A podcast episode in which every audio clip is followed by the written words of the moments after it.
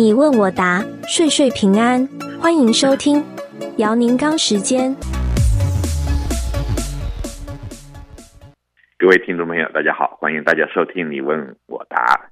呃，今天呢是十月十号，离我们呃延期以后的截止期呢还剩下一个礼拜了。呃，在这里呢提醒大家，各位朋友，呃，如果你税还没有报的话，赶紧要报。呃，时间不多了，呃，呃，今天呢，呃，我们呃这有一位听众朋友的问题呢，挺有意思，也很挺简，呃，挺简单。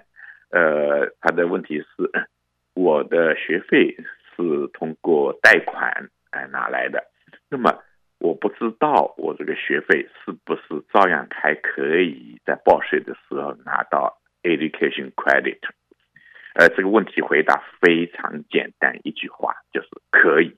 但是呢，我们在这个地方这个节目呢，我们希望能够大家呃碰到问题以后能够举一反三，想一想为什么是这个样，可以不可以？这是一个回答。但是呢，为什么可以？为什么不可以？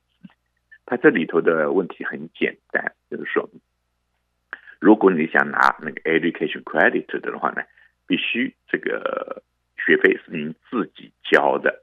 而不是用的奖学金这一类的东西。那么，如果你是贷款的，看起来你不是自己的钱，但是呢，贷款是你贷款的，将来你要还的，这还是你自己的钱。所以呢，在这个地方呢，一定是可以用来呃计算你的 education credit 的。